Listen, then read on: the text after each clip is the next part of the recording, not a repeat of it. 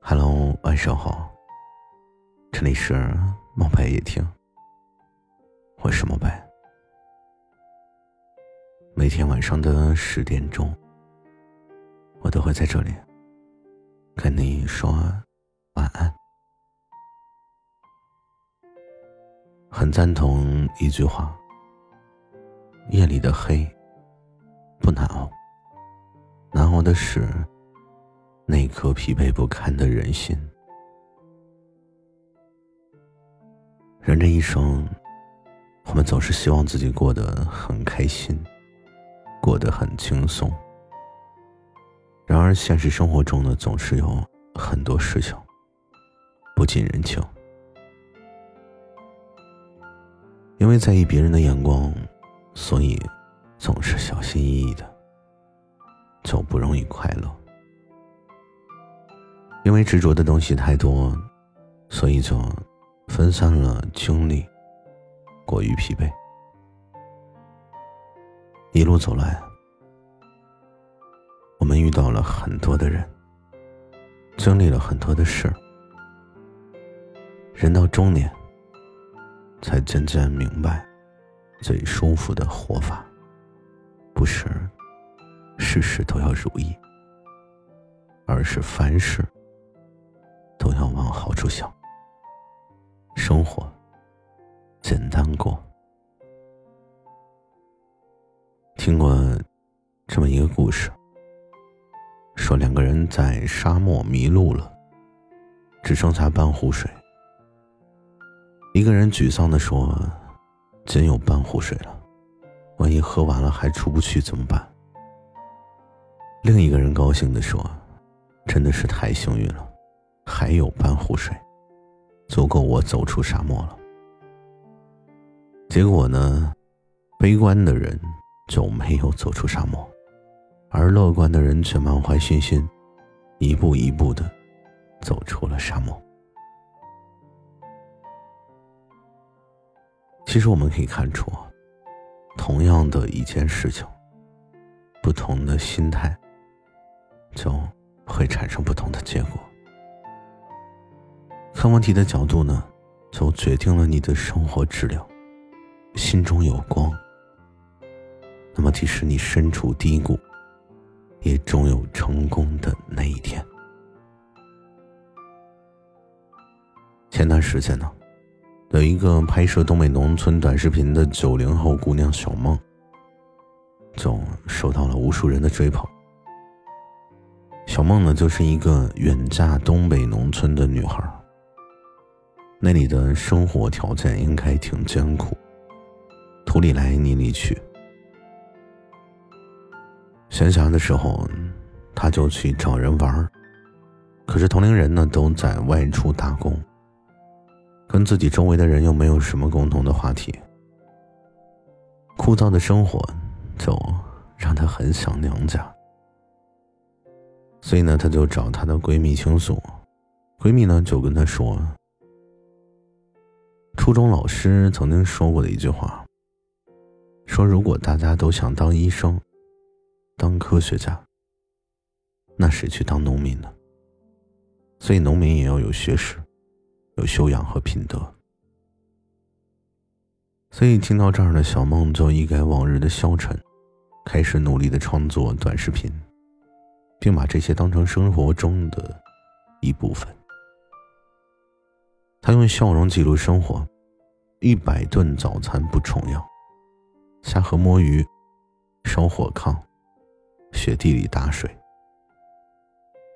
同时呢，他还饶有兴致的宣传北大荒的一些美景，介绍一些风土人情，而且呢，捐资助学，推销当地的土特产。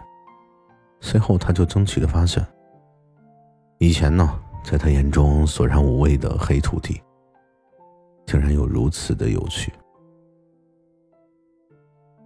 拍摄短视频一年多，小梦呢就收获到了百万的粉丝，还被当地评为三八红旗手，所以有人就说呀，说乐观主义者看见甜甜圈，悲观主义者只见空中深渊。所以，积极的心态生活，你就会发现这困境之中的一些美好。用消极的心态生活，你就只会看到光明背后的阴影。所以，真正的智者，就是凡事都懂得往好处想，用欢喜来成就自己。